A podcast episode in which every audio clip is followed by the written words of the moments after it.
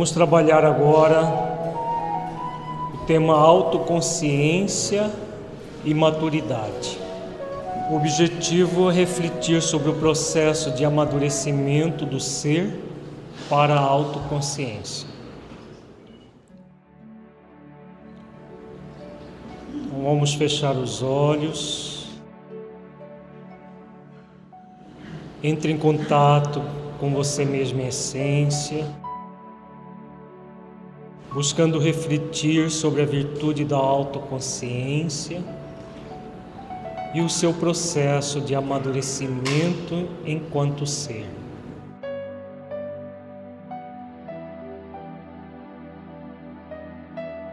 Como você sente o seu nível de maturidade espiritual?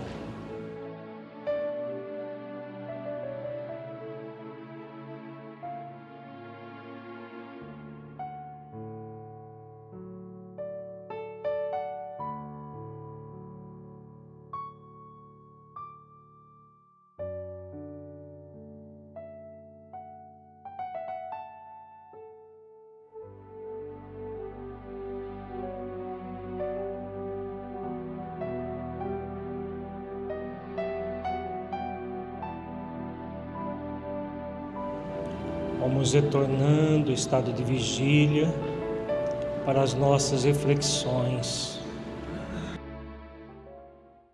Vamos começar a refletir sobre autoconsciência e maturidade a partir do livro O Ser Consciente, de Joana de Ângeles, página 22.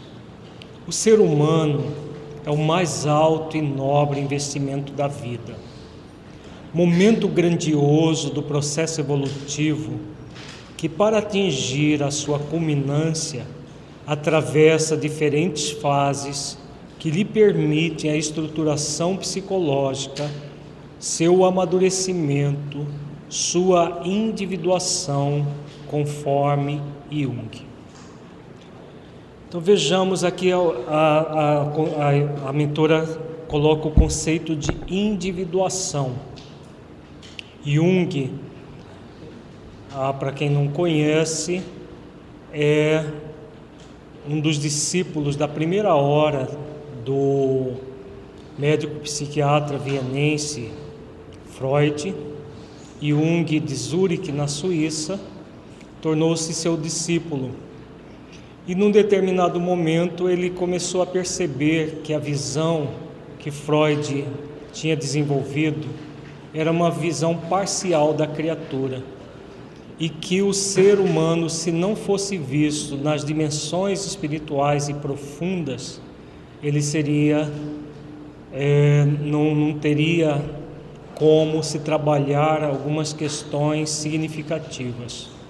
E um dos conceitos que Jung colocou e que tem tudo a ver com essa questão da espiritualidade que temos trabalhado nesses dois dias é o da individuação. O que é a individuação? A individuação é exatamente o trabalho de autoiluminação do ser humano. Um trabalho profundo de nos tornarmos seres cada vez mais humanos. Nessa questão da individuação, nós temos dois movimentos que se afastam da individuação a desumanização do ser e o personismo. A desumanização é um processo em que o ser humano, mesmo é, já sa saído da, da consciência de sono, ele entra num processo de desumanização no sentido de que ele não está no movimento profundo de transformação, ele não, não busca o seu processo de transcendência dentro daquilo que nós acabamos de ver, da transcendência do seu próprio eu. E aí, se ele não se cuidar, ele se desumaniza. Não é que se torna, ele está retrogradando, mas aqueles ideais de humanidade não são desenvolvidos. No outro extremo do ego, do ego mascarado, porque a desumanização é do ego evidente. No outro extremo do ego mascarado, nós temos o personismo, em que a pessoa também foge da individuação, criando uma persona, criando o parecer em detrimento do ser que ela é, que é o, é o movimento farisaico, que Jesus é, o tempo todo ele é, orientava os fariseus a se libertarem daquele movimento mascarado que os caracterizava. Então a pessoa cria uma máscara do parecer bom e não do ser bom. A individuação é a pessoa autoconsciente em busca do seu aperfeiçoamento, do seu cada vez mais se tornar humano para plenamente humano, ela se eh, começa a trabalhar pela sua angelização, pelo seu trabalho, pelo seu processo de pureza espiritual. Então todos, todo ser humano ele é convidado a desenvolver essa individuação, que é a transcendência do eu menor para ir em busca do eu maior, ou do ser essencial, ou do self. Vou dar um exemplo para é, melhor entendimento. Por exemplo, uma criatura que já alcançou o nível de razão, que age com uma crueldade em relação a um outro ser humano. De que, que movimento é esse? É um movimento de desumanização. No nível espiritual, um ser que já chegou no nível humano, que num fenômeno de culpa entra numa licantropia, por exemplo, se tornando um perispiritualmente tomando a forma de um lobo ou de um outro animal na zoantropia. Isso é muito comum. Ele já é um ser humano, mas ele momentaneamente ele se desumaniza. Não quer dizer que está havendo um retrocesso espiritual, mas apenas uma não é, é, consciência profunda daquilo que ele é, ser humano que é próprio da individuação. Quanto mais conscientes da nossa humanidade, mais individuados ou individualizados nós seremos. Se o comportamento que tem uma prevalecência do instinto tem a ver com essa desumanização, desde que a pessoa já esteja num outro nível de consciência que não o de sono sem sonhos. Porque no sono sem sonhos é normal a criatura ser instintiva. A partir do sono com sonhos e da, do sono acordado, ela, por uma questão consciencial, principalmente no sono acordado, que é o nível já do despertar da consciência, ela tem um compromisso consciencial de se libertar dos instintos. Essa libertação dos instintos é a própria individuação. Então, se ela não faz isso, ela se desumaniza. Tá? No livro Momentos de Consciência, no capítulo 8, a mentora diz que a consciência atinge a plena conquista quando o ser amadurece o seu processo, no seu processo psicológico de evolução. Esse amadurecimento é resultado de um contínuo esforço em favor do autoconhecimento e da coragem para enfrentar-se, trabalhando com esforço íntimo as limitações e os processos infantis que nele ainda predominam. Então vejamos aqui tem alguns conceitos importantes. Então quando ela diz que quando a pessoa a consciência atinge a plena conquista, é quando o ser amadurece no seu processo psicológico. Então, esse amadurecimento, o que, o que é? É o ser que tomou consciência de que quer ser um ser melhor e faz esforços de autoconhecimento e autotransformação para se tornar cada vez mais pleno consigo mesmo, amadurecendo na vida como ela diz aqui, tendo a, trabalhando em favor do seu autoconhecimento e da coragem para se transformar numa pessoa melhor, trabalhando com esforço íntimo as limitações e os processos infantis que nele ainda predominam. A coragem, nós podemos, utilizando uma, uma, como uma, um processo mnemônico para entender bem o que significa coragem, cor significa coração. Então nós podemos, usando um trocadilho, dizer que coragem é agir com coração. Então por que agir com coração e com autoconhecimento? porque é fruto do alto amor. Só a pessoa que se auto ama, que age com o coração, que vai fazer esforços para superar suas limitações e os seus processos infantis. É o convite que todos nós temos da nossa própria consciência. O convite para, com coragem, com determinação, utilizando da nossa vontade, ir em busca da superação das nossas limitações e da infantilidade, que é próprio da consciência de, de sono, em que o ser sai da infância e vem para a maturidade.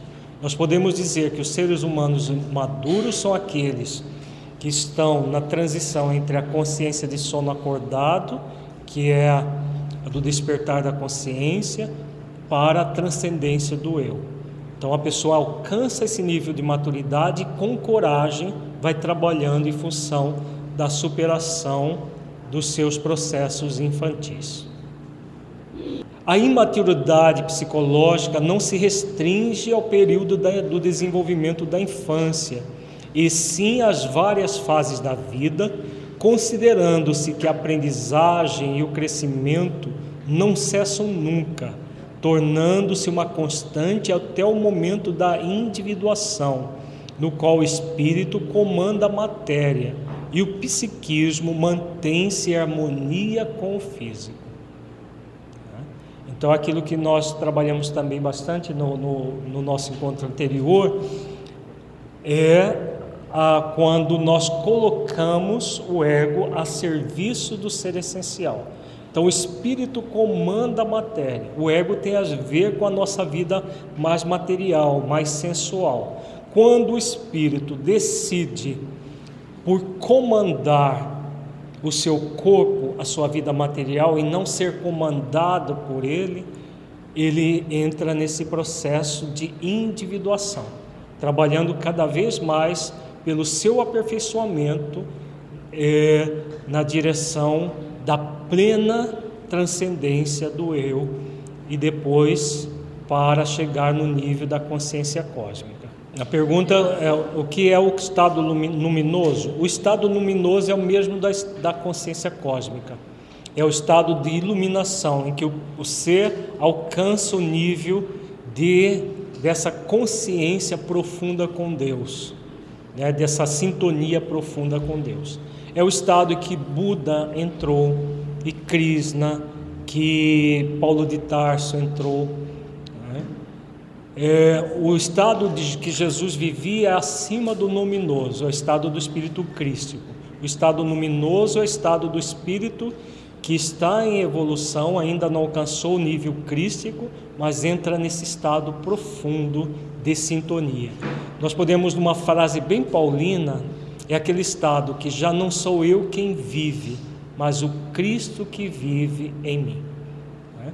Então, esse estado em que o Cristo interno, que somos todos nós em essência, está em plena sintonia com Cristo Jesus, nosso modelo e guia, e aí, nesse estado luminoso, não é luminoso, é luminoso com N, tá? Nesse estado luminoso, nós desenvolvemos a profunda individuação. Então é, é o auge da individuação, é esse estado aqui. Né? Da, desse estado para o, o despertar até chegar lá, é todo um trabalho, como diz a mentora, do espírito comandando a matéria e o psiquismo mantendo harmonia com o aspecto fisiológico, físico. Não é abandonar ou desprezar o corpo, a vida do mundo, mas é estar no mundo sem ser do mundo. Estar no corpo e não viver para o corpo, mas viver para o espírito que momentaneamente está no corpo. É, é, é a isso é a essência da individuação.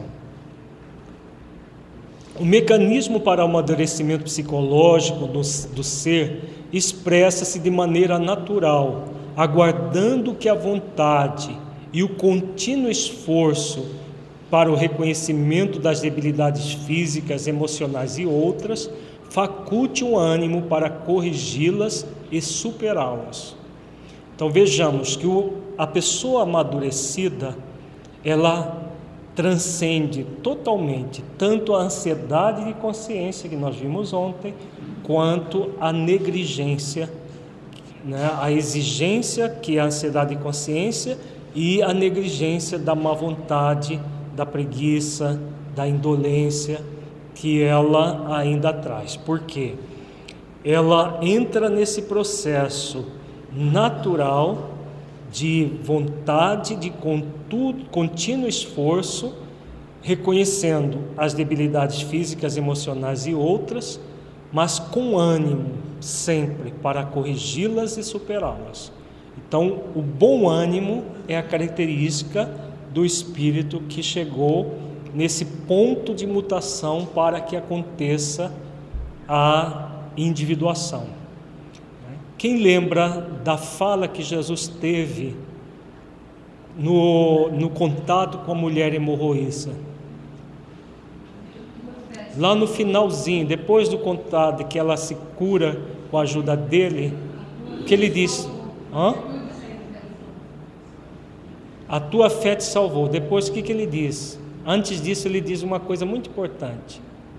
Você lembra, Odete? Não.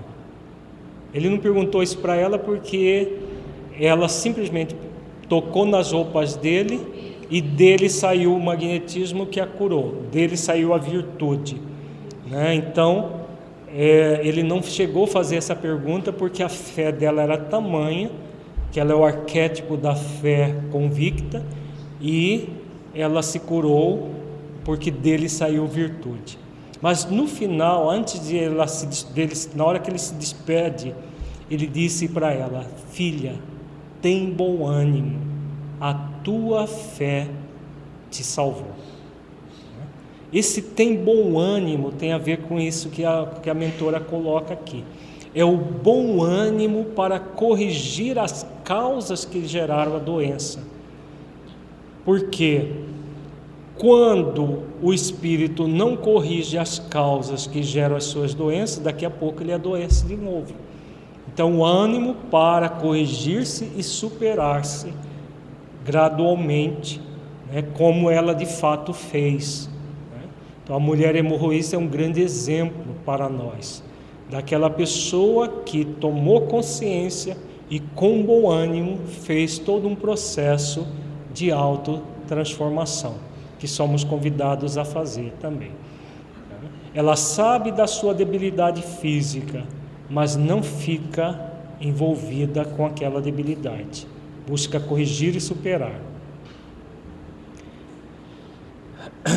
No, no livro Ser Consciente, nós esse te, texto aqui não está totalmente como a mentora coloca lá, mas o, o nós fizemos uma reflexão sobre a, as páginas 25 a 28 e aí colocamos em de forma didática tudo que a mentora coloca lá. Tá? É, são, a ideia, as ideias são todas dela. Nós só demos uma roupagem didática para que nós entendamos melhor. Ela diz que a maturidade psicológica tem um curso acidentado, feito de sucessos e repetições por formar um quadro muito complexo na individualidade humana. A mentora Joana de Ângeles diz que a maturidade acontece em quatro fases. Esse texto, da forma como está aqui, vocês não vão encontrar lá, vão encontrar de uma forma dissertativa todo o conteúdo dele, mas nós trabalhamos de forma didática, tudo, tudo aquilo. Por isso que nós colocamos aqui que é uma reflexão em cima dessas páginas do livro Ser Consciente. Nós temos a fase da maturidade afetiva, da maturidade mental, da maturidade moral e da maturidade social. Vamos ver cada uma delas. Na maturidade afetiva é a primeira fase que expressa-se quando o ser deixa de ser captativo por fenômeno atávico para tornar-se oblativo. Vejamos o que é captativo e o que é oblativo. O ser captativo é aquele que está em uma postura egoística, egocêntrica e narcisista, na qual somente quer receber, conduzindo, conduzindo o ser à perturbação. Então, o ser captativo é aquele que ele acha que ele é o centro do universo e que tudo que existe está ali para servir. As pessoas, a vida, Deus, tem a ver com que é, com que tentação egóica que nós vimos ontem? Sentimento de privilégio. Então, uma pessoa que se acha profundamente privilegiada e que todo o todo precisa servi-la. Então, aquele ser extremamente egoísta, egocêntrico e narcísico. Por que, que precisa servi-la? Porque ele é o melhor, ele é o cara. E se é o cara, o mundo precisa servi-lo. A Rondete faz a pergunta: então esse ser parece que deveria ser fisicamente belo? Nem sempre, porque é por causa da associação com o mito de Narciso. O mito de Narciso: Narciso era um homem muito belo que ele adorava tudo que era espelho, tudo que podia refletir a imagem dele pela beleza física dele. Então, esse é o mito lá da, da, da Grécia Antiga. Do mito de Narciso, a psicologia pegou esse termo narcisista, né? o narcisismo. Narcisismo é o culto a Narciso. Então, o que é o narcisismo psicologicamente falando? É aquela pessoa é, que cultua ela mesma, independente da beleza física. Né? Tem aqueles que estão focados no exterior. Você vai nas academias de ginástica, nessas, principalmente hoje em dia, você vê lá muita gente narcísica. Tanto é que as academias de ginástica, o que, que elas têm nas paredes? Não tem parede, tem espelho, né? Espelho para todo lado. E aí dá aqueles fortões e as fortonas malhando duas, três horas por dia, e aí eles olham lá, e olham, olham num ângulo, olham no outro e tal. Só falta se aproximar do, do espelho e beijar. Esse é o narcísico, pura e simplesmente é o narcísico. Agora, existe aquele outro que é barrigudo, careca, é, tem um monte de defeito físico, mas espiritualmente ele se acha o máximo, o cara, é isso aqui. Ah, então ele entra no movimento narcisista, narcisista, mas não é o narciso, ele olha no espelho, ele vê que não vê, não vê boa coisa mesmo, sabe que não vai ter jeito, mas ele espiritualmente ele se olha, ele se acha o, o, o, o bambambam bam, bam da história. Fisicamente não é grande coisa, mas espiritualmente ele é o cara. Então o narcisismo é o mesmo. Né? Ele só não tem uma. Às vezes ele olha para o espelho e ele não gosta muito do que ele vê. Porque como o narcisista ele está focado na superficialidade, né? porque além do sentimento de privilégio também a superficialidade a infalibilidade também entra, ele não gosta muito do estético dele. Mas como ele se acha, então todo o universo deve estar reverenciando a Ele, né? a beleza, entre aspas, dele. E isso, esses movimentos só geram perturbação para o ser. É claro que isso, esse ser captativo aqui é no extremo. Né? Toda classificação do extremo até um outro lado tem toda uma gradação. Né? Então, egoísmo, egocentrismo não precisa estar nesse nível para a pessoa ser captativa. Todo movimento egoísta, egocêntrico, é captativo, tá? diferentemente do ser oblativo. O que é oblativo? Uma pessoa nessa condição captativa, ela pode usar até fragilidades físicas para atrair, para fazer jogos, Vamos lembrar dos jogos psicológicos que nós vimos ontem. A pessoa captativa é uma pessoa que o tempo todo faz jogo. Até o jogo, jogo do coitadinho de mim, da vítima incapaz, esse jogo é extremamente captativo, em que a pessoa, no movimento egoísta, egocêntrico, ela está focada nela, não importa é, o outro, o que importa é o bem-estar dela, né? não importa o que, é, é, o que vai acontecer com a família dela, o que importa é ela. Né? Então, ela faz todo tipo de jogo.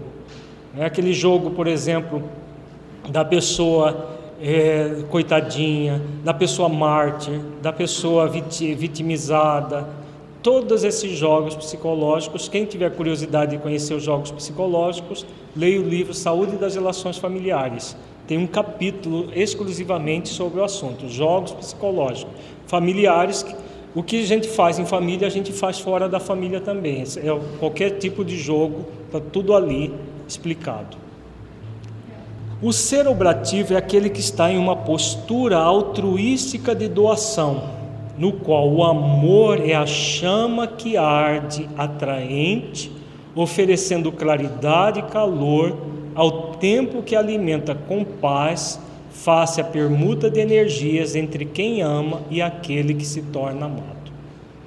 O oblativo é aquele que ele entra numa obrata, numa doação. Então ele sai daquele, daquela postura egoísta, egocêntrica e vai ao encontro do outro. É a pessoa que renuncia a si mesmo e vai ao encontro do outro. Eu, o que, que é esse renunciar a si mesmo que Jesus ensina? Quem quiser vir, vir após mim, renuncie a si mesmo e siga-me. Renunciar ao quê? Ao ego. Não é desprezar a própria vida, mas renunciar às questões egóicas, egoísticas, egocêntricas, narcísicas, para seguir o mestre de amor, de mansidão e de humildade. Só é possível a partir do momento que nós nos tornamos oblativos. Nós nos tornamos seres que doa-se, que se doa. Então, o ser que se doa na direção do outro. Aí o que, que acontece? Não é primeiro eu, segundo eu e terceiro eu do captativo. Ele vê primeiro a necessidade do outro antes da dele, do ponto de vista egóico do termo. Quer dizer que ele se autoabandone no nível essencial, porque ninguém dá aquilo que não tem. Né? Então não é possível nós darmos amor se nós estamos é, cultuando o desamor por nós mesmos. Ela se enche de amor e, por se encher de amor, ela vai até o próximo, esquecendo dessa parte puramente material e egóica de si mesma. Isso ela esquece para atender a necessidade do outro. Né? Porque não é mais cômodo permanecer lá na cama, junto com os filhos, na parábola? Sim. O, o ser captativo, ele fica lá na cama, junto com os filhos, esperando ser servido. Né? Até lembrar nessa questão da doença, é aquela pessoa que faz até chantagem. Eu estou doentinho aqui, vocês não me trazem nem comidinha na boca.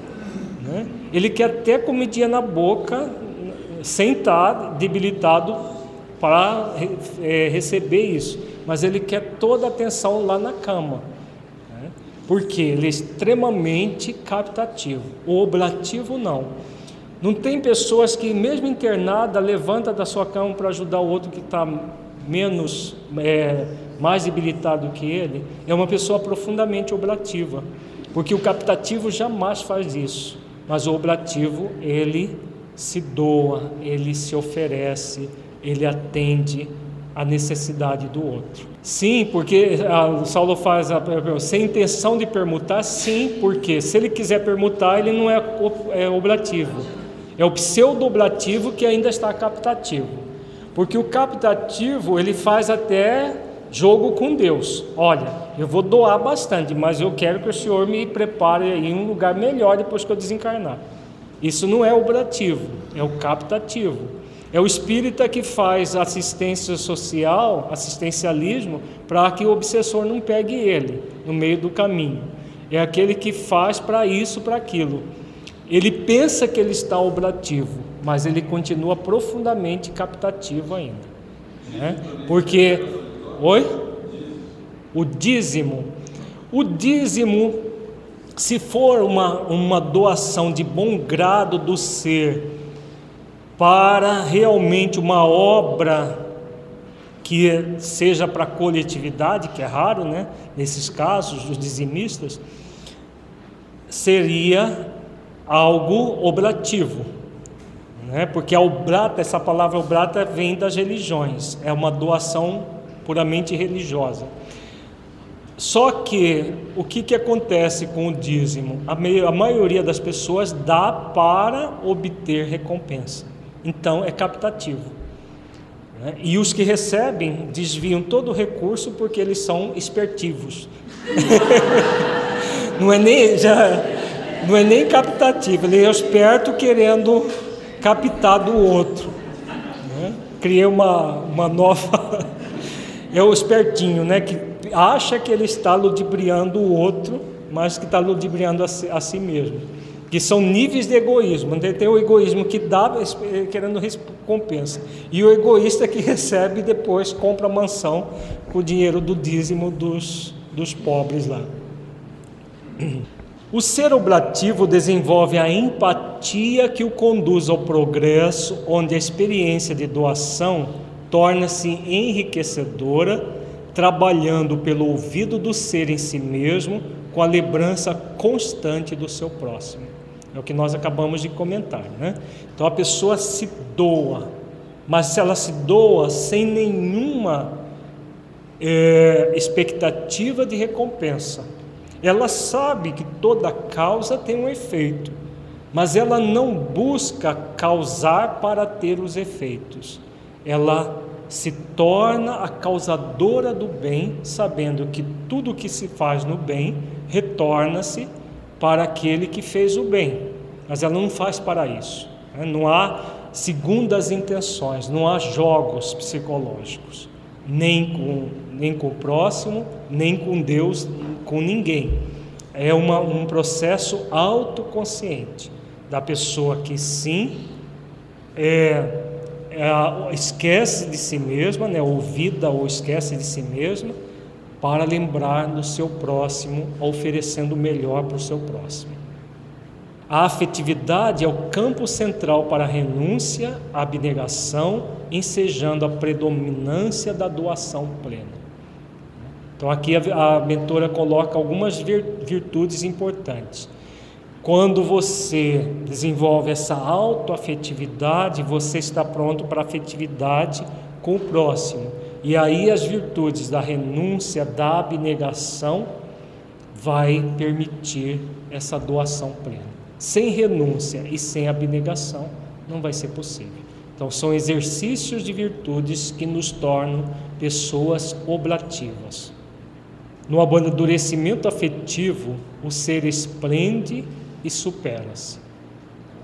É o que todos nós somos convidados. No livro Momentos de Consciência, no capítulo 8, ela diz: sintetizando toda a sabedoria do que, de que era portador, Jesus, na condição de psicólogo excelente, escreveu para as criaturas humanas a necessidade de se amarem umas às outras. Posteriormente, buscando propiciar o amadurecimento das criaturas, Allan Kardec indagou aos mensageiros da luz qual a mais meritória de todas as virtudes? E eles responderam: Qual está escrito em O Livro dos Espíritos, na resposta 893? Toda virtude tem seu mérito próprio, porque todas indicam progresso na senda do bem. A virtude sempre que há resistência voluntária ao arrastamento dos maus pendores. A sublimidade da virtude, porém, está no sacrifício do interesse pessoal pelo bem do próximo sem pensamento oculto. A mais meritória é a que, se, é a que assenta na mais desinteressada caridade. Então, isso aqui é a essência da pessoa oblativa. Então, a pessoa oblativa é aquela que trabalha em função do desenvolvimento do desinteresse pessoal, de qualquer tipo de interesse pessoal.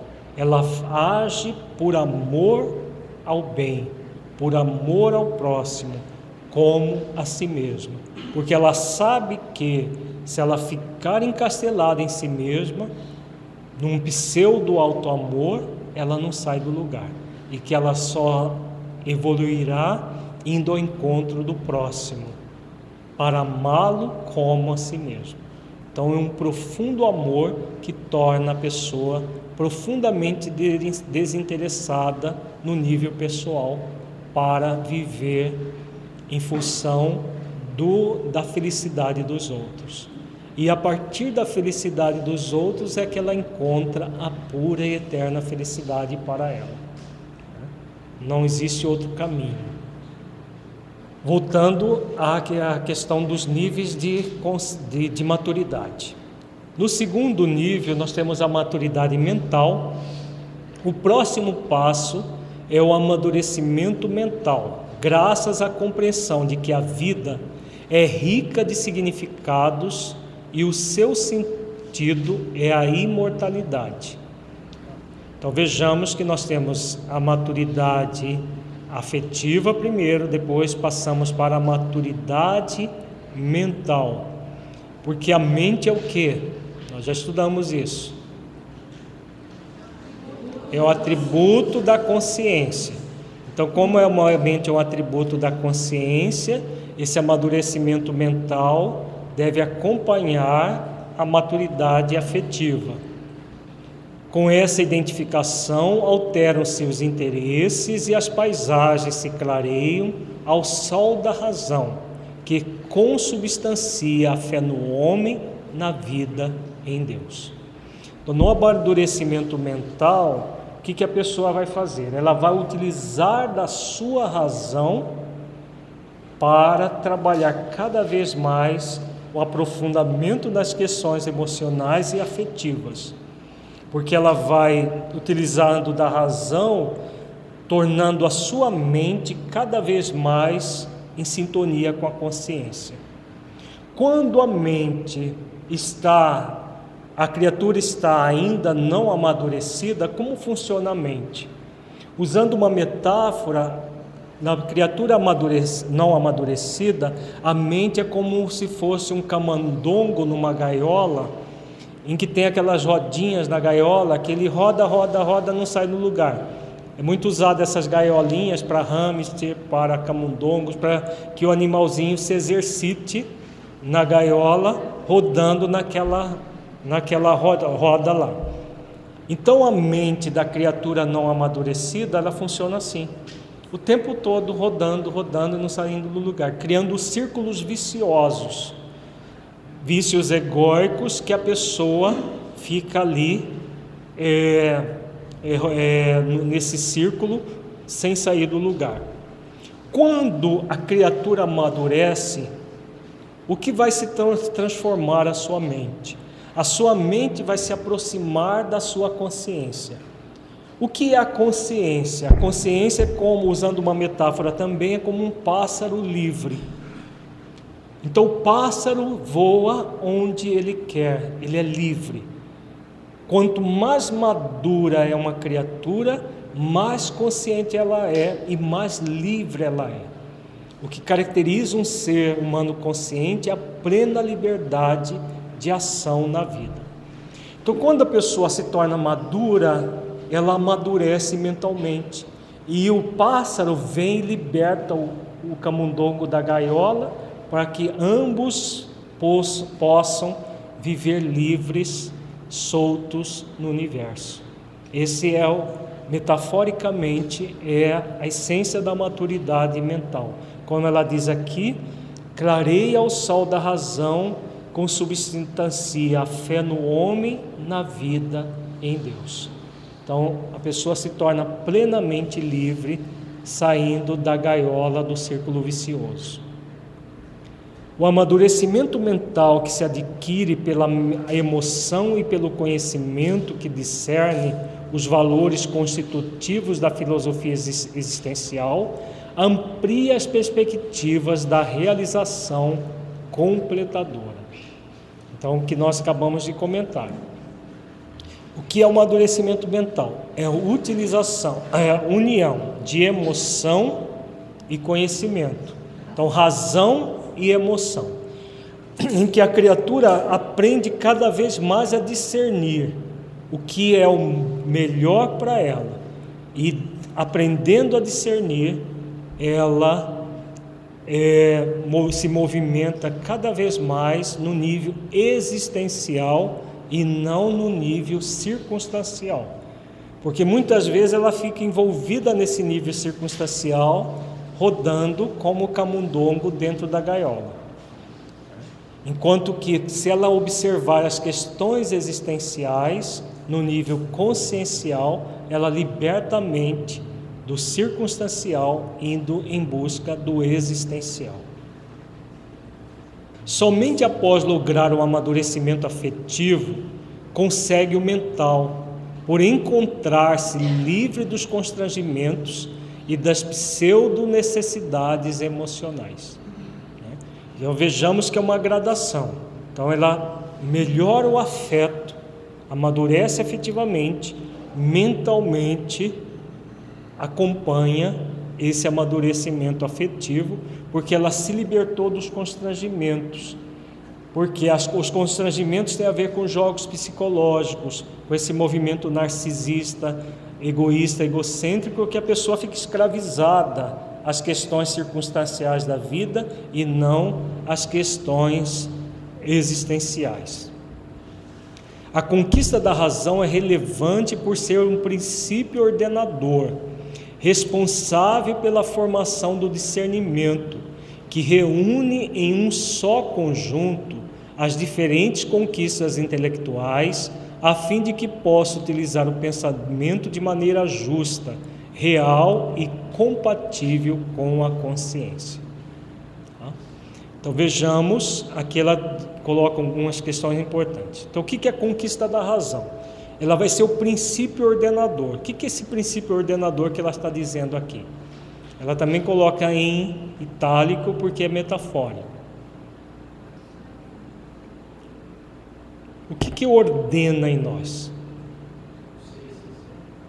Hum? É o ser essencial que ordena, né?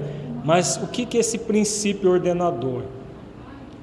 Quando a pessoa entra no nível de consciência é, de sono com sonhos, ela disse no, no outro texto que estudamos, que ela alcança o nível da razão. O que, que a razão vai convidá-la? Hum? Ao discernimento, colocando ordem onde?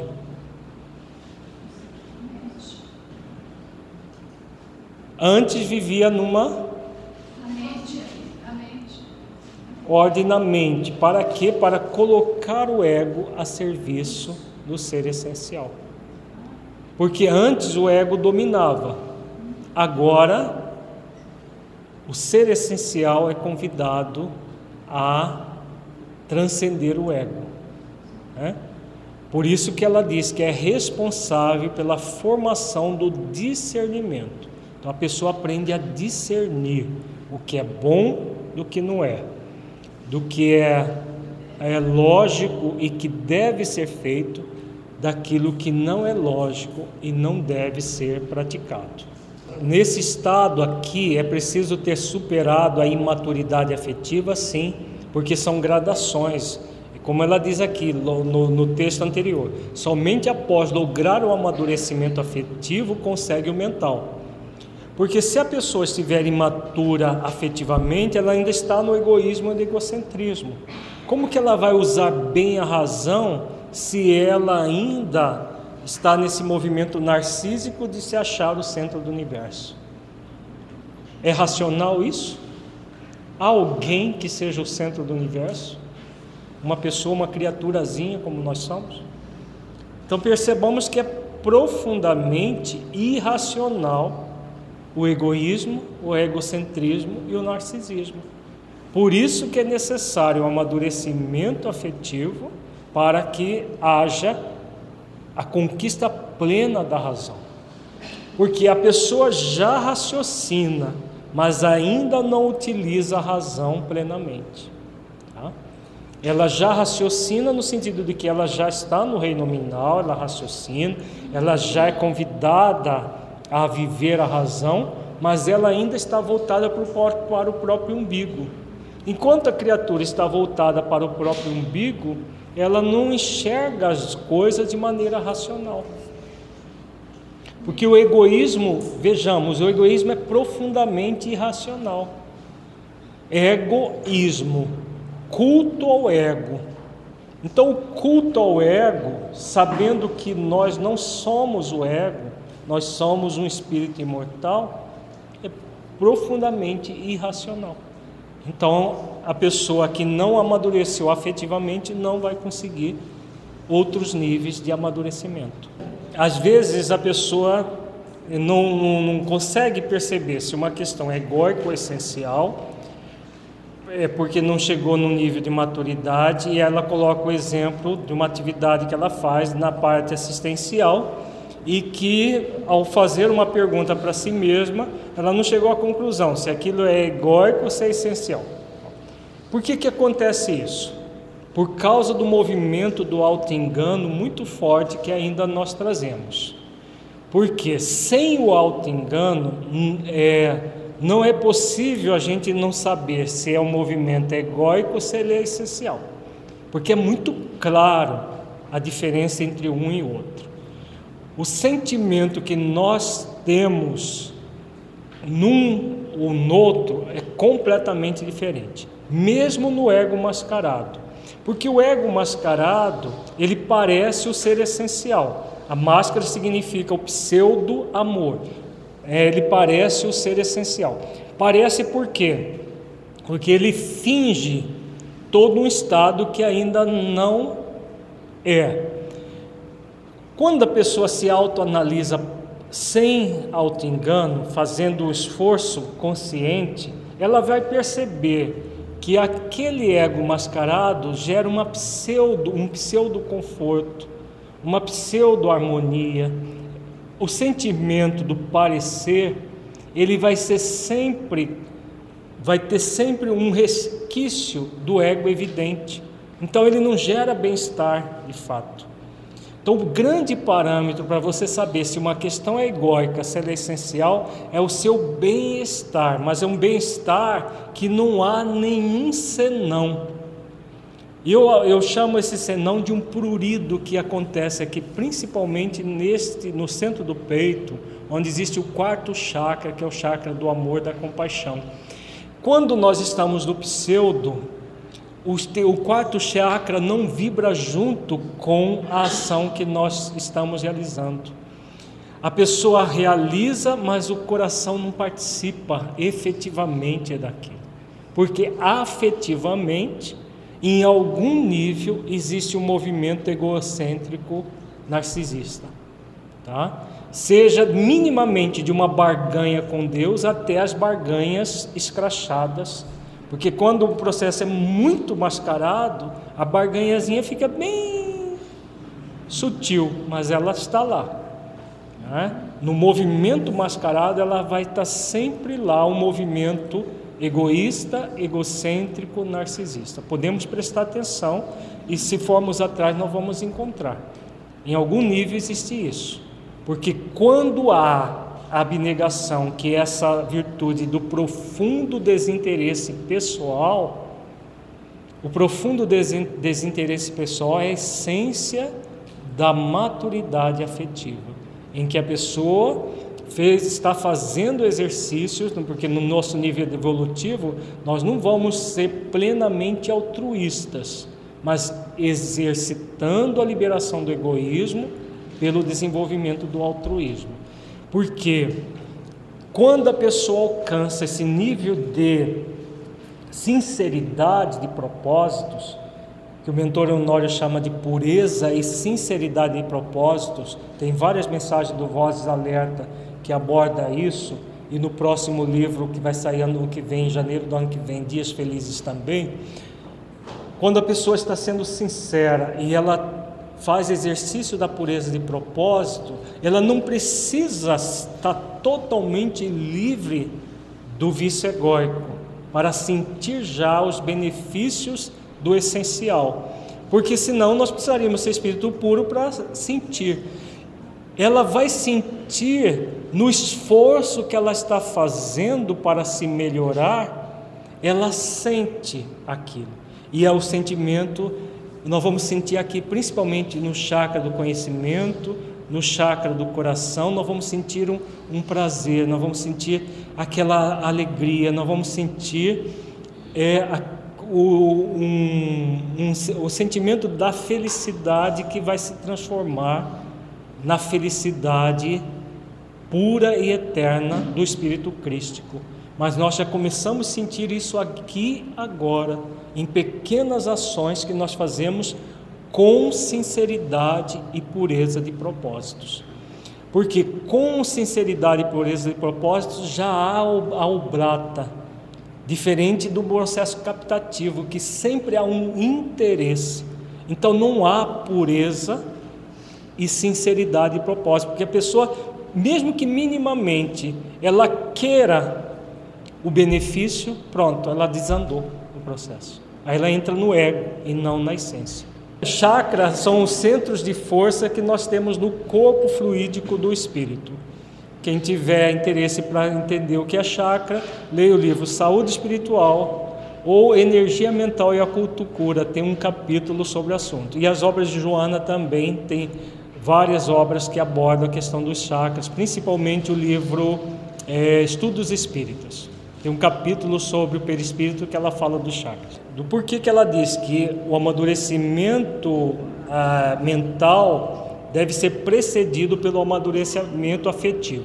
Vejamos que o amadurecimento afetivo ele é fruto da, da, do, da, do movimento intrapessoal e interpessoal, de relacionamento intra e interpessoal.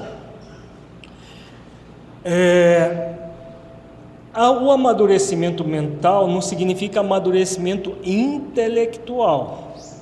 As duas asas que você falou, que o Emmanuel fala, que o anjo une as asas do intelecto e a asa da, da, do, do sentimento. É, na verdade, é uma forma simplificada de dizer a mesma coisa que ela está dizendo aqui. Mas é, quando se fala do mental, se fala de razão e emoção em harmonia. O afetivo tem a ver com o quê? Principalmente com a emoção, que nem sempre a razão acompanha. Porque o que é a razão? A grande disciplinadora da emoção. Porque uma emoção egóica gera relacionamentos passionais. Uma pessoa captativa é uma pessoa profundamente passional. Não tem esses crimes passionais que a pessoa vai lá e dá um tiro na testa do outro, porque o outro simplesmente não quer ficar com ela. Por que, que existe, existe isso? A pessoa profundamente egoísta que coisifica a relação e o outro é uma coisa para ela. E essa coisa não quer ficar comigo, ela não pode ser de mais ninguém. Eu vou lá e mato a coisa. Processo profundamente egoísta, egocêntrico. E depois ela, ela ainda quer ser liberada pela justiça, porque ela matou por amor.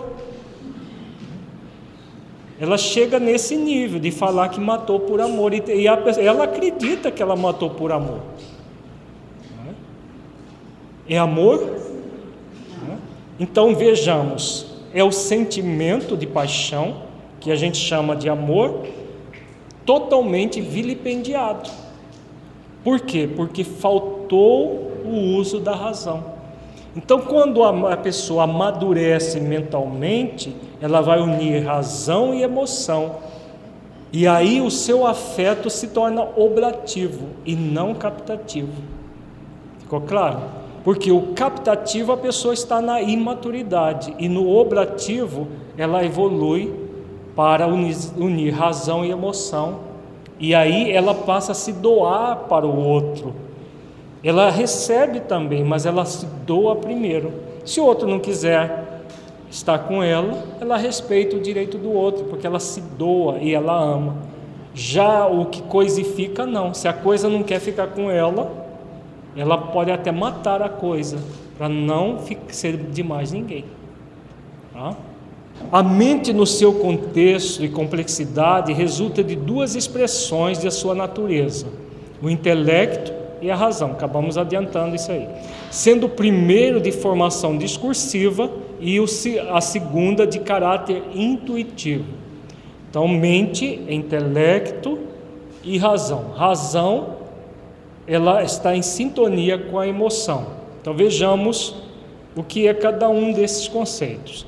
A formação discursiva disse de operação mental que se processa por uma série de operações intermediárias e parciais, como o raciocínio, a dedução e a demonstração. Então é, uma, é um termo da filosofia, do discurso. Então é uma operação que gera, é, que, que se processa a partir de várias operações intermediárias e parciais.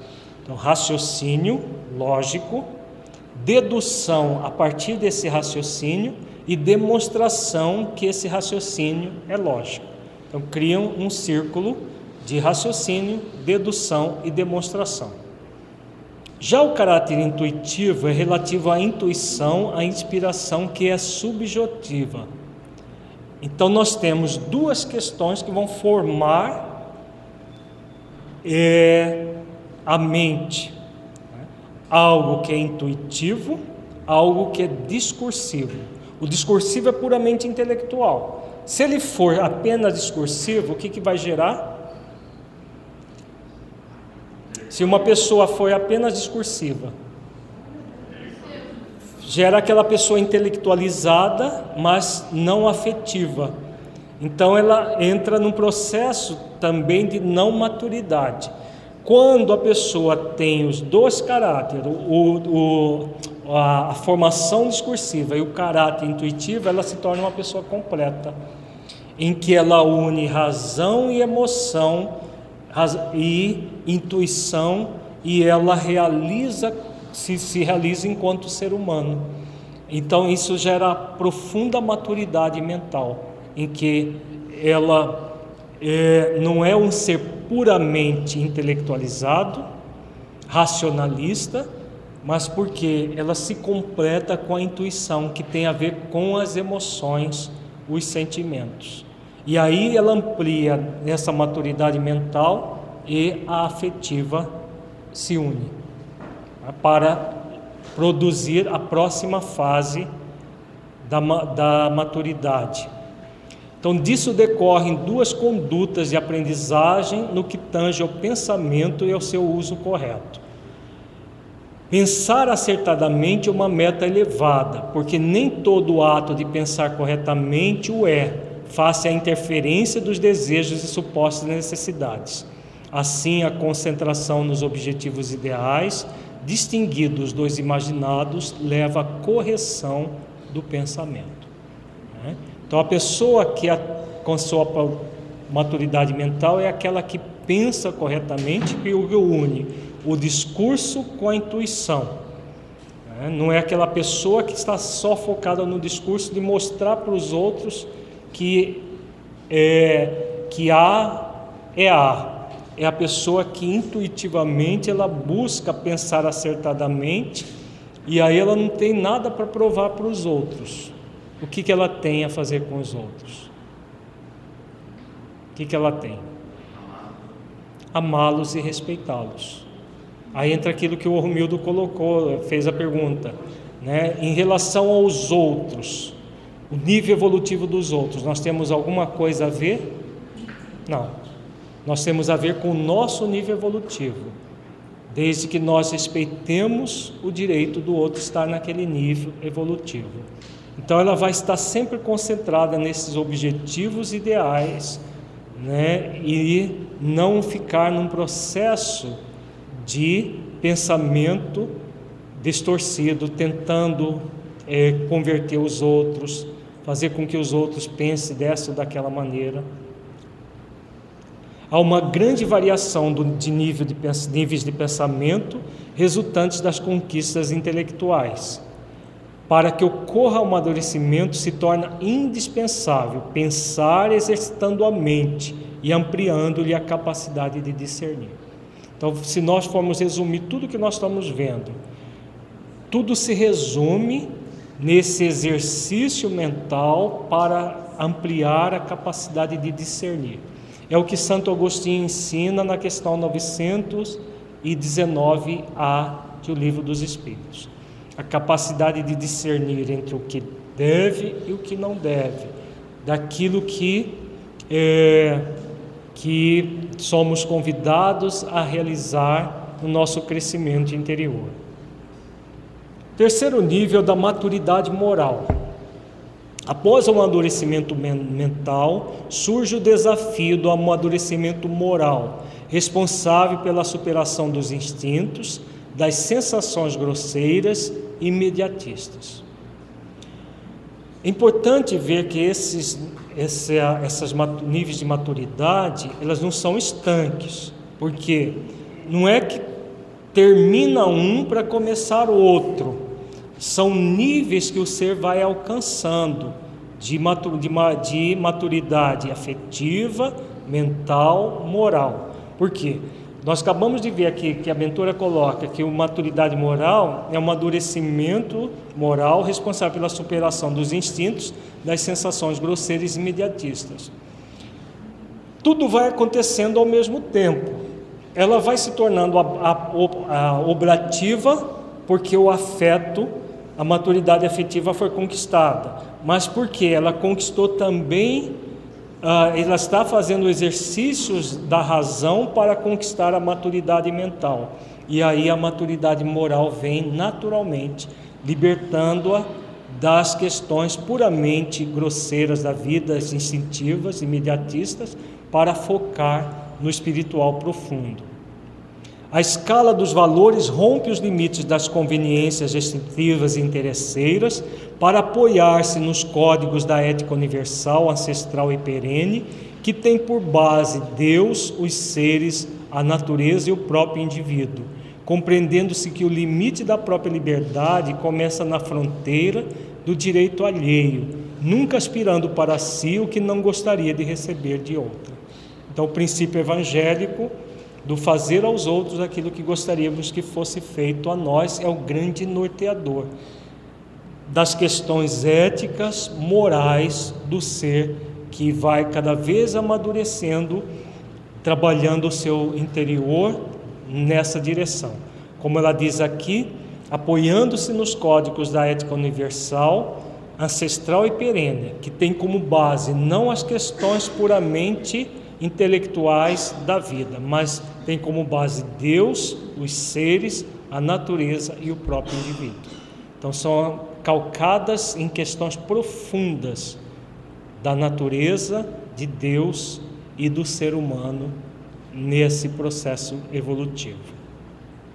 Dois sensos morais surgem no contexto da maturação: o convencional, que é o aceito, oportunistas, oportunista e às vezes amoral ou imoral, porque imposto pelas conveniências de cada época, civilização e cultura, e o verdadeiro que supera os limites ocasionais e sobrepaira legítimo em todas as épocas, qual aquele estatuído no Decálogo e no Sermão da Montanha.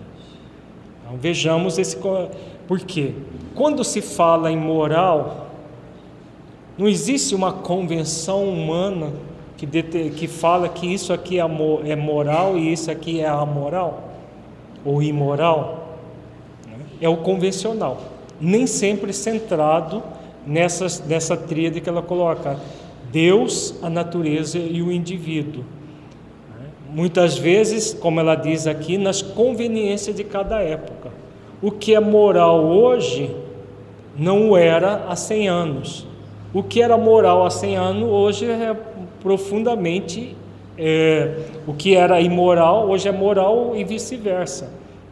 Porque depende da civilização e da cultura. Por exemplo, nos países árabes é perfeitamente moral a poligamia. Nos países mais civilizados, a poligamia é profundamente imoral, do ponto de vista humano, mas do ponto de vista divino, ela é sempre imoral.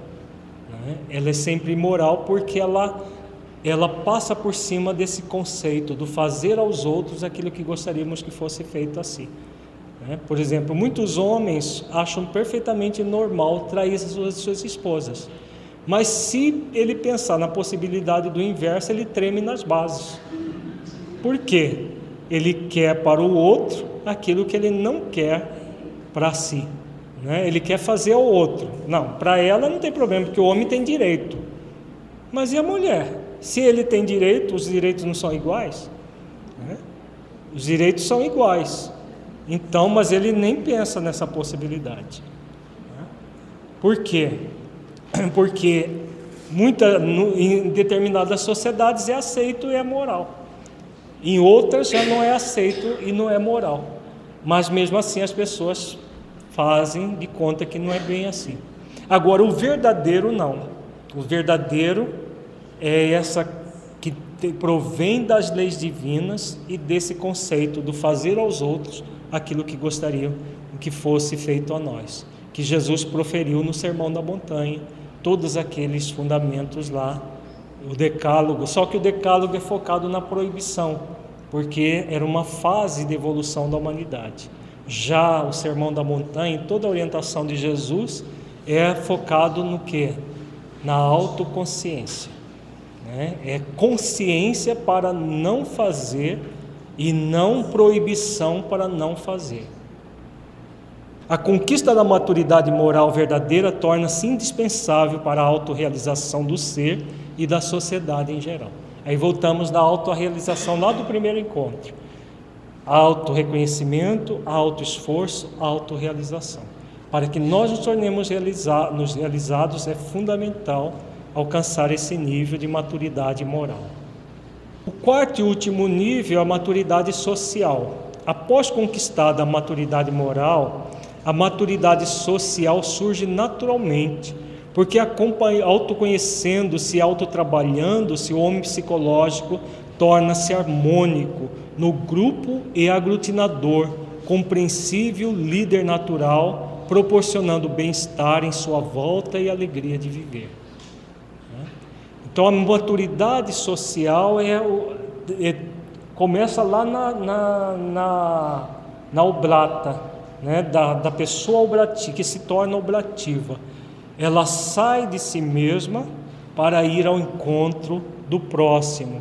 Por quê? Porque ela se autoconheceu, ela se autotrabalhou, se autotransformou, e aí nesse processo de autotransformação, ela não se encastela no egoísmo, no egocentrismo, mas vai ao encontro do outro, se tornando dessa forma, um ser harmônico no grupo, aglutinador, compreensível, líder natural, proporcionando bem-estar em sua volta e alegria de viver, porque ela desenvolveu isso com ela. Então, no nível essencial, ela desenvolveu tudo isso e aí, a partir disso, ela vai a outro. O amadurecimento psicológico é imperativo que surge naturalmente ou por necessidade que se estabelece do processo de evolução. Ele surge naturalmente quando nós escolhemos o despertar da consciência e trabalhamos amorosamente na direção daquilo que nós que nos compete. O impositivo vai surgir quando? Vamos lembrar lá da, daquela frase que Jesus fala do amigo que estava na cama. Se ele não se levantar por ser amigo, vai se levantar de qualquer maneira e vai dar tudo o que houver mistério. Por que, que Jesus disse isso? O sofrimento que surge. Né? Se não fizer por amizade, amizade é o que? Amor voluntário. A pessoa voluntariamente, quando ela diz aqui, surge naturalmente. Então, voluntariamente as pessoas, a pessoa escolhe amar. Se ela voluntariamente não escolher amar, vem o sofrimento. Né? O sofrimento surge para que por esse impositivo, ela evolua. Porque se não surgiu o sofrimento, ela ficaria eternamente naquela posição, sem a transformação. O ser imaturo, ambicioso, apaixonado, frustra-se, irrita-se sempre, mata e mata-se, porque o significado da sua vida é o ego, perturbador e finito, circular, estreito e sem metas. É o ratinho lá na gaiola, né, que pode chegar até a matar-se no suicídio, matar o outro num drama passional, como nós citamos. Superar o estado egocêntrico para tornar-se útil socialmente caracteriza o rompimento com o círculo familiar da infância e abre a comunidade que é a grande escola da vida. Então, o que ela está querendo dizer com o círculo familiar da infância? Existem pessoas que passaram pela infância, mas continuam infantis, porque inf... na infância psico... é, fisiológica, do zero, de zero principalmente até cinco anos, a criança naturalmente é egoísta, egocêntrica. Imagina se um recém-nascido não for egoísta, egocêntrico. Ele está lá todo sujo, com uma fome do cão, aí ele lembra: minha mãezinha está dormindo, eu vou ficar aqui quietinho, por, esperando ela acordar e vir aqui me amamentar. Imagina se ele fizesse isso. Né? Como que ele faz? Qualquer coisa ele põe a boca no trombone enquanto a mãe não for lá e resolver o problema dele, ele não se aquieta. Porque se for diferente, né, o bebê de um até um ano, é, ele necessita disso para sobreviver.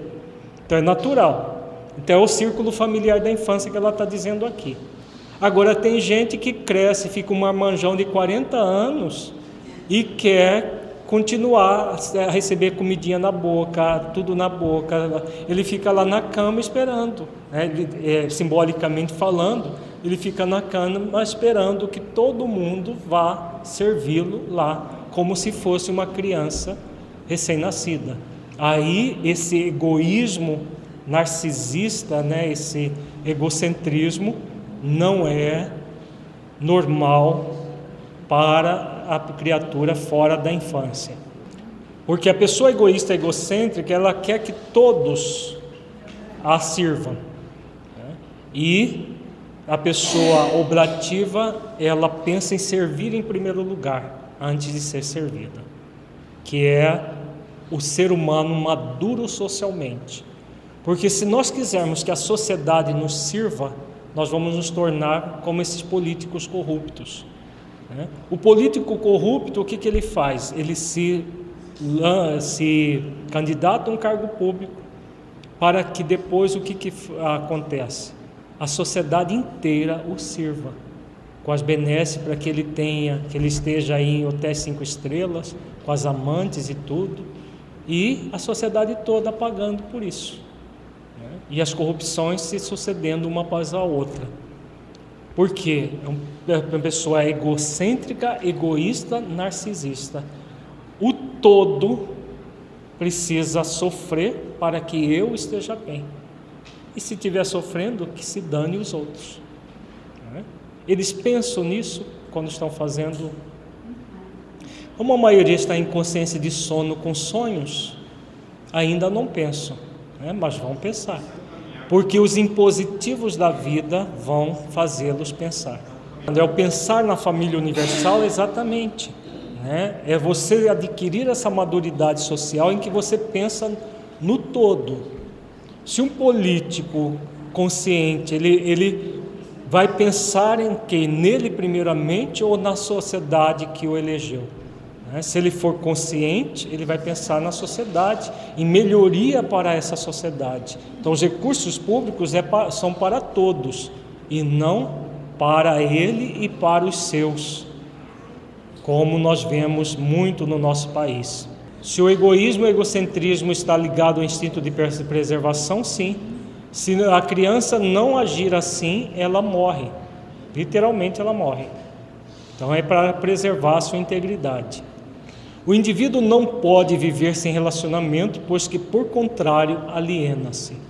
Então, quanto mais nós nos tornamos pessoas pontes e nos relacionamos afetivamente, socialmente, melhor estaremos.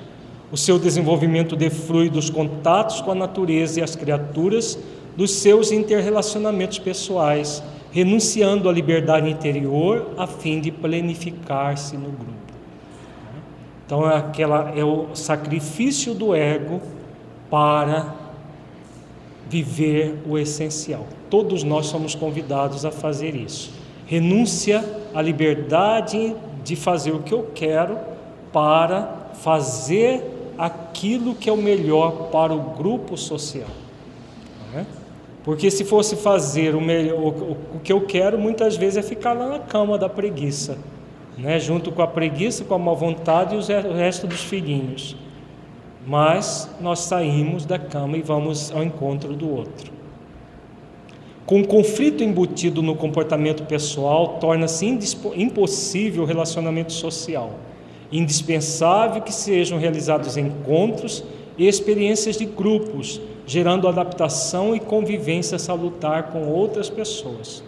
Aqui a mentora coloca uma técnica que nós estamos usando na nossa federação e aos poucos nós vamos trabalhando algumas questões que as pessoas ainda trazem como verdadeiros tabus os encontros de grupo para que nós trabalhemos as nossa, a nossa afetividade, o nosso encontro, olhando nos olhos de alguém.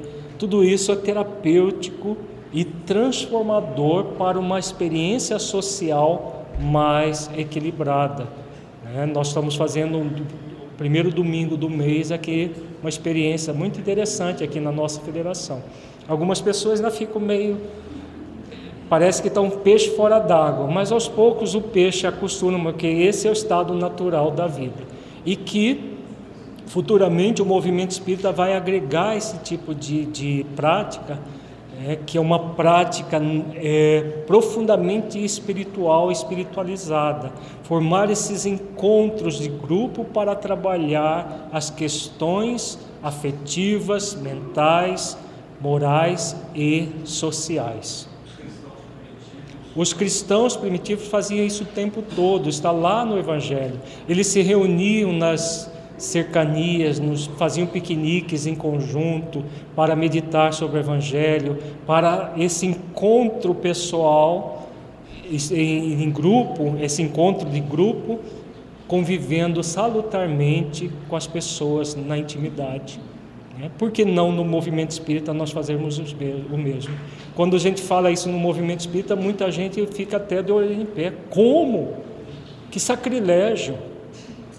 Sacrilégio é viver um movimento espírita frio, um movimento em que as pessoas não se olham nos olhos, não, não mal dão um bom dia um para o outro. Isso que é sacrilégio nós proporcionarmos exercícios, porque nós acostumamos tanto aquela visão tacanha de religião, de sisudez, de rigidez, que é necessário fazer toda uma série de exercícios para que nós voltemos lá à condição do cristianismo é, primordial da, da, do, dos primeiros tempos.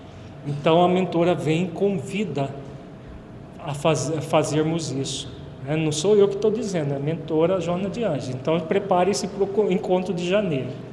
Quem lograr a sua consciência individual supera a violência, a separatividade e afetuoso, racional, integra o grupo social, promovendo e desenvolvendo-se cada vez mais rico de compreensão, fraternidade, amor e paz.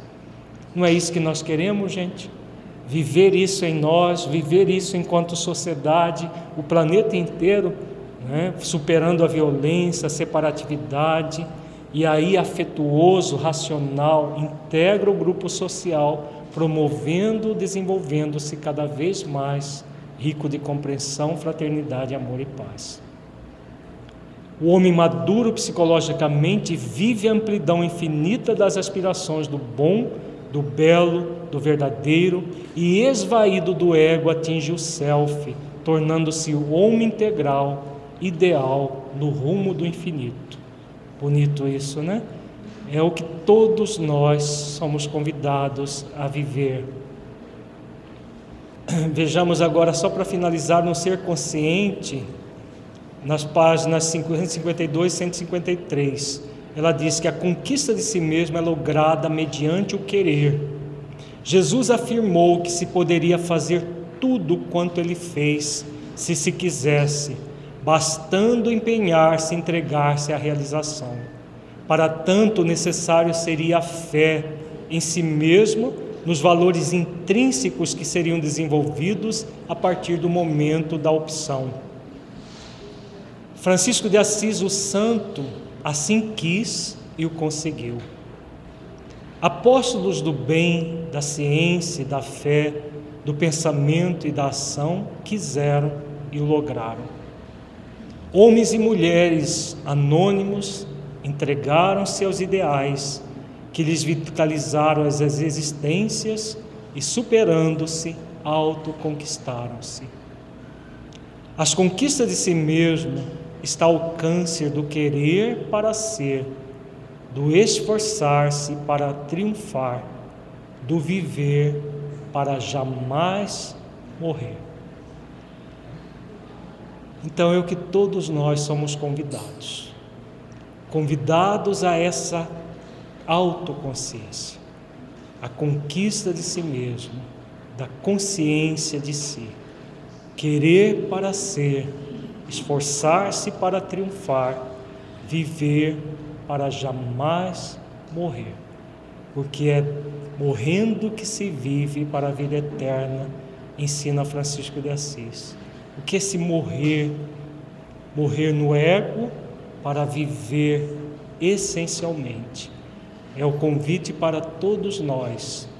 E como Jesus ensina, tudo que eu faço, vós podeis fazer e até mais se quiserdes. Então, trabalhar o nosso querer profundamente para realizações, realizar as ações que nos cabem diante da vida é fundamental. Concluímos, agora vamos só ter a nossa avaliação reflexiva. Então, esse foi a primeira parte do nosso seminário. Final de janeiro nós temos a segunda parte. Na segunda parte nós vamos trabalhar mais algumas virtudes relacionadas à questão da autoconsciência. Importante, se nós pudéssemos resumir tudo que falar, falamos, é essa questão do discernimento. Discernir o que é melhor para a minha vida. E aí, se eu quero o que é melhor, eu posso, eu consigo, eu sou capaz e eu mereço. Né? Mereço esse melhor. É o compromisso consciencial que todos temos conosco. Então vamos fechar os olhos. Entre em contato com você mesmo em essência, buscando sentir o conteúdo estudado nesse encontro. Que você entendeu do conteúdo que se aplique à sua vida?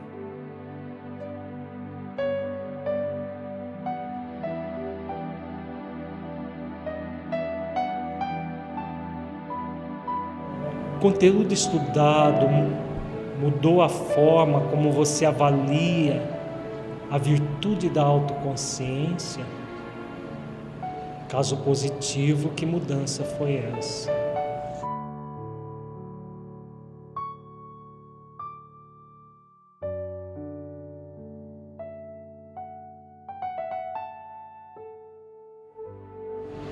Neste encontro, refletimos sobre a relação que existe entre a autoconsciência e o amadurecimento do ser humano. Qual o nível de sua maturidade espiritual?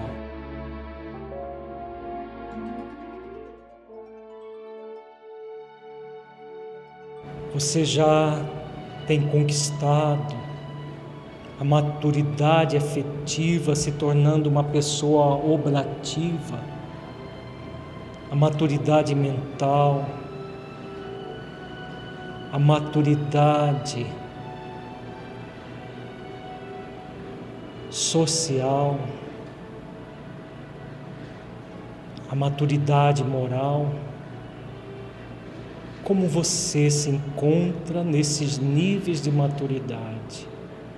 Que esforço você está disposto ou disposta a realizar, utilizando de sua vontade para amadurecer cada vez mais, utilizando cada vez mais a vontade de se superar.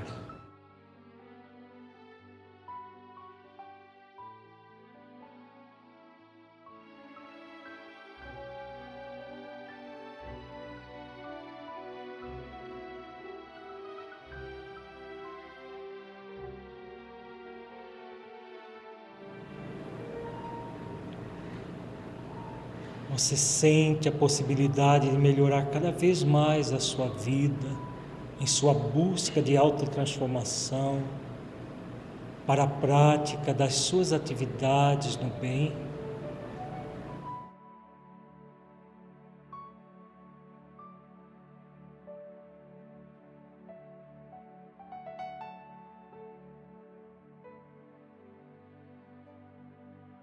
Sinta agora as oportunidades que se abrem para você. Sinta agora a presença do seu lado, do seu amigo espiritual, do seu anjo de guarda.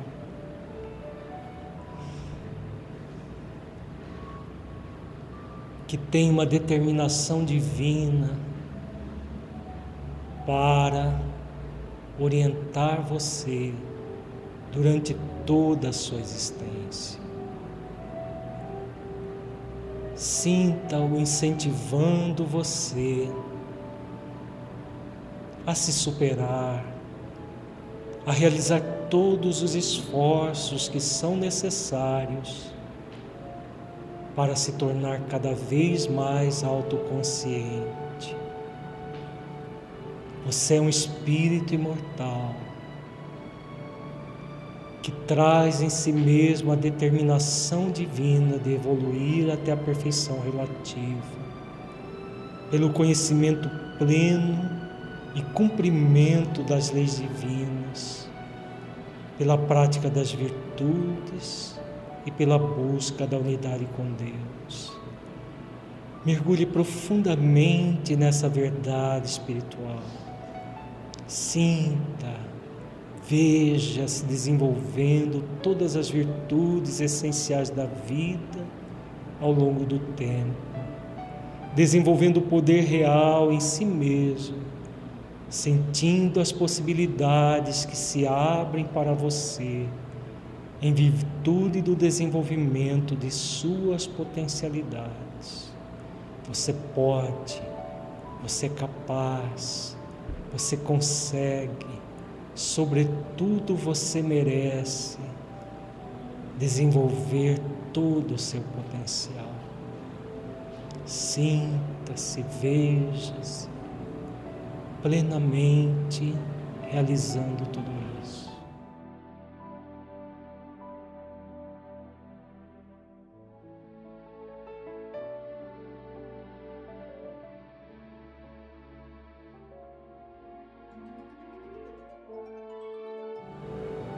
Vamos, neste momento plenificador, em contato profundo com Deus, com a orientação do apóstolo Paulo, tudo posso naquele que me fortalece. Orar agradecendo, louvando e rogando a Deus que nos auxilie no nosso processo de autotransformação.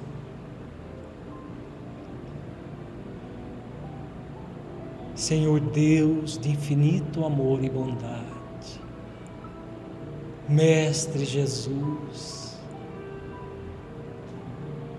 nosso modelo e guia. o nosso caminho, a verdade e a vida. Ampara-nos para que possamos prosseguir na nossa tarefa da autoconsciência, trabalhando em nós na superação dos nossos movimentos egóicos. Agradecemos por todas as oportunidades, pelas orientações recebidas dos espíritos superiores, especialmente da nossa querida veneranda Joana de Ângeles, que nos ofereceu nas suas obras tantos ensinamentos. Muito obrigado por tudo, por todas as oportunidades, por podermos estar plenamente conscientes do caminho a ser trilhado, que possamos trilhar por esse caminho amoroso, hoje e sempre.